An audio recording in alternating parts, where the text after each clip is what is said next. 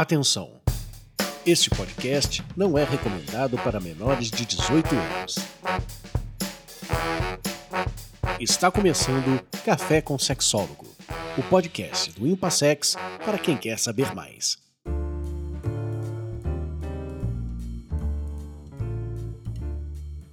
Olá, eu sou Oswaldo Rodrigues, psicólogo, terapeuta sexual de casais do Instituto Paulista de Sexualidade, o Impassex. Eu venho conversar com vocês hoje sobre um assunto que deve interessar muito a qualquer pessoa e aos casais. Interessar aqueles que têm problemas com relação à sexualidade, mas também aqueles que vivem uma sexualidade bastante satisfatória. Eu quero falar com vocês sobre fantasias sexuais.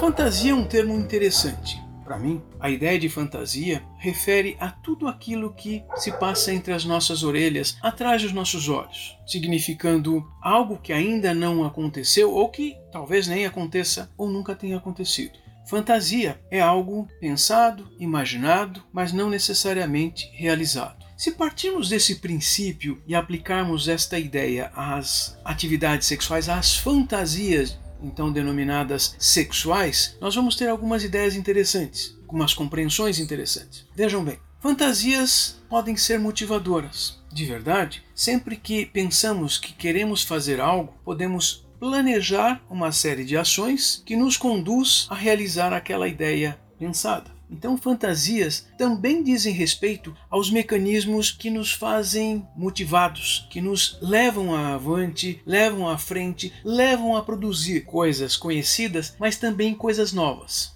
Puxa, quer dizer que aquela pessoa que marca um encontro no sábado à noite e começa a imaginar algo sexual, está tendo uma fantasia sexual?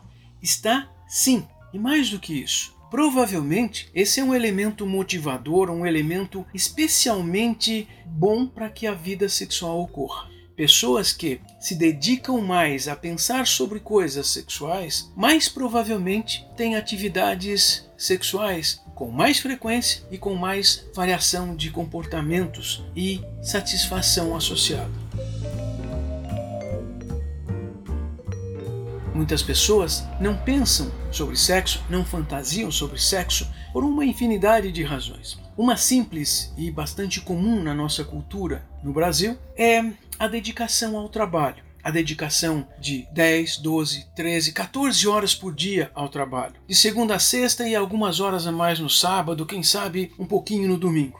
Esse costume de uma dedicação maior e intensa ao trabalho impede que nesses momentos nós estejamos pensando em sexo, fantasiando sobre sexo, imaginando e planejando algo sexual. É interessante como que essas pessoas então podem reclamar de atividades sexuais que não estão acontecendo, porque se essas pessoas não pensam, não imaginam, não fantasiam, o que elas vão fazer depois? Talvez mobilizados por cansaço, por fome, por outras necessidades, inclusive físicas, elas queiram satisfazer essas necessidades, dormir, se alimentar e deixar de lado as atividades sexuais. Vamos lembrar que as atividades sexuais precisam ser exercidas e para serem mantidas elas precisam acontecer com frequência. Pessoas, adolescentes e jovens adultos ao redor dos 20 anos de idade, quanto menos atividades sexuais têm, menos atividades sexuais terão aos 40 e aos 60. As pesquisas demonstram que se nós temos mais atividades sexuais durante a adolescência e a juventude, ao chegarmos aos 70 anos, provavelmente teremos mais atividades sexuais que os outros.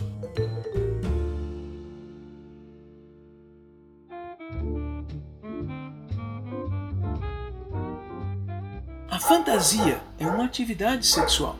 É uma atividade que auxilia, estamos falando do primeiro tipo das fantasias sexuais. É aquela que mobiliza, motiva. Veja, eu não quero me referir aqui a ideias e fantasias estapafúrdias, ideias e fantasias que não sejam comuns, ou que tragam problemas, ou que sejam muito diferentes. Não, eu me refiro à mobilização que nós temos e nós podemos exercer para a busca de alguma coisa, de alguma atividade sexual.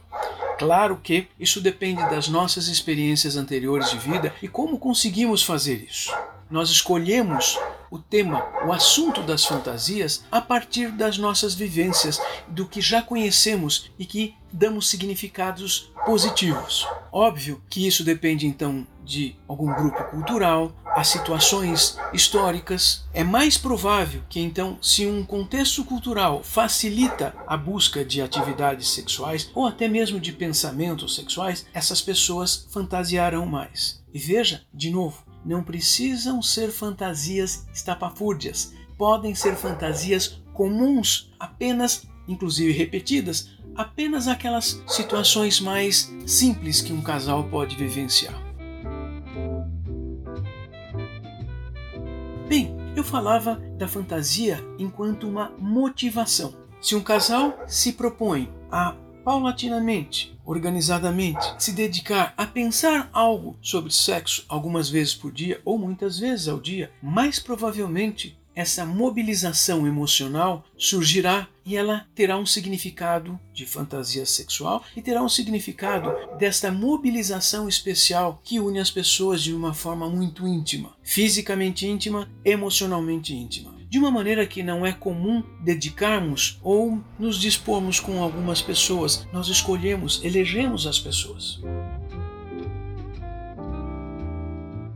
Bem, eu falava desta primeira vertente, a fantasia motivadora. Algumas pessoas procuram entender, procuram saber se alguma coisa diferente pode ser fantasiada. Vejam, o que é diferente pode ser imaginado, mas vai carecer de alguns elementos importantes. Pode inclusive trazer elementos emocionais fortes, motivadores, importantes. Mas as sensações físicas associadas àquelas atividades provavelmente não estarão marcando esta fantasia. Já a memória, o rememorar algum fato importante, provavelmente vai trazer sensações físicas, sim, lembradas, olfativas, até mesmo gustativas e auditivas. Algumas pessoas procuram fantasiar, ainda de forma positiva, fazendo um certo arremedo, uma cópia, uma imitação de vídeos de filmes eróticos. Pois é, essa é uma maneira que muitas pessoas usam e aprendem a usar para se motivarem a terem atividades sexuais. É interessante que as questões morais, a nossa moral que nos conduz no dia a dia, ao vermos um filme que pode ser estimulante, nós fazemos um recorte destas visões e desses conteúdos para diminuir a percepção e então só aproveitarmos aquilo que serviria para nós de acordo com os nossos valores morais. Então, não se preocupem em assistir um vídeo vídeo pornográfico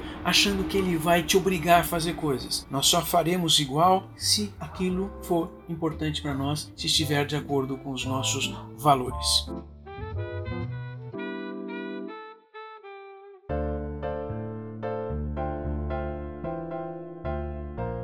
Ainda pensando nas fantasias, existem formas de fantasias que pessoas e casais usam também como uma maneira de motivação. Mas sabe, reconhecendo que essas fantasias estão além da condição moral que permita executar aquelas ideias. No primeiro tipo, nós temos fantasias que queremos repetir ou executar.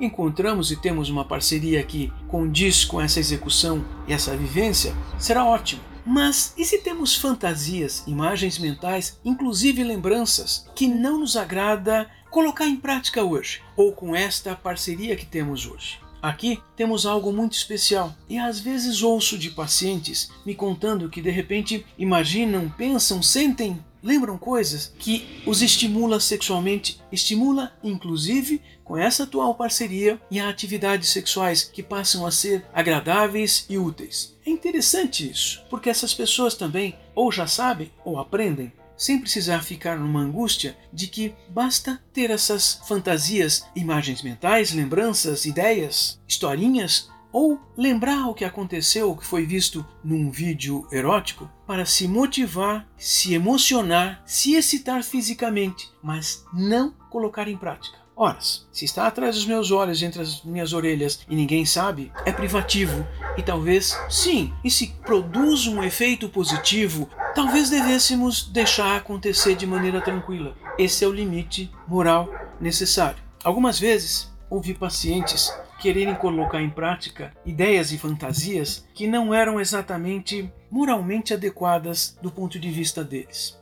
É, não foram boas vivências. e muitas vezes estavam no meu consultório para uma psicoterapia para lidar com essa culpa, com as emoções negativas e aprender um caminho novo, o de preservar a privacidade e preservar suas imagens mentais e fantasias. Pense nisso.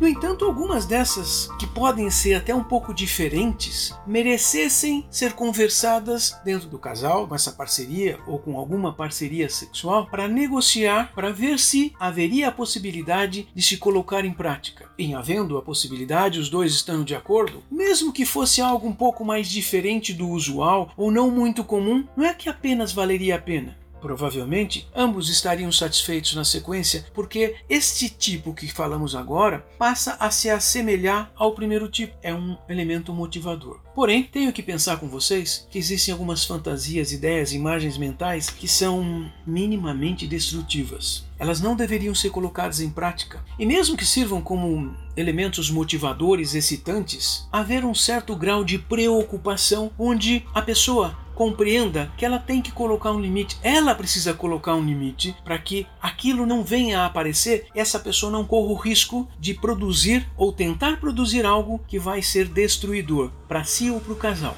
Como sabemos disso? Autoconhecimento. Não sei como fazer isso. Psicoterapia. Conhecermos os nossos limites se torna extremamente importante nessa hora, porque eu falava de serem fantasias possivelmente destrutivas. Me lembro de um paciente que tinha uma fantasia erótica muito profusa de ir-se de madrugada ao centro da cidade e encontrar pessoas de todos os tipos é, para fazer sexo de todas as maneiras. Bem, ele tinha uma parceira muito de acordo com testarem, tentarem experimentarem coisas sexuais. Mas ele percebeu que se ele experimentasse essa forma, ela seria destrutiva dentro do contexto social que ele vivia. Então, essa era uma coisa que ele guardava e não dividia e não queria sequer debater com a parceria dele, que estaria fora do contexto moral e fora do contexto de possibilidade de realidade. Seria destrutivo. E também existem fantasias muito mais destrutivas, que envolvem destruição do outro ou de si mesmo, morte.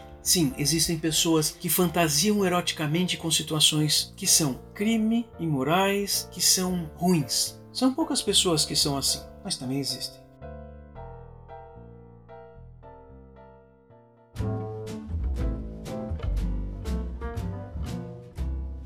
Por isso eu quis falar com vocês dessas perspectivas. Se você tem fantasias boas, que considera adequadas, que você percebe que são adequadas para sua vida, que não vão te destruir nem destruir o teu relacionamento ou outra pessoa, converse com outra pessoa, vai valer a pena. Sigamos por uma vida melhor. Pensar bem em sexo, pensar o bom do sexo, o sexo positivo. Vem com a gente, procura a gente nas redes sociais, na internet, no YouTube, no Instagram, no Twitter, no Facebook venha conversar com a gente. Nós, o Instituto Paulista de Sexualidade, estamos sempre procurando distribuir o que conhecemos, o que aprendemos e o que estudamos. Siga-nos, Instituto Paulista de Sexualidade. Um abraço. Siga o Impassex nas redes sociais e acompanhe todas as atividades. Acesse impassex.com.br para saber mais.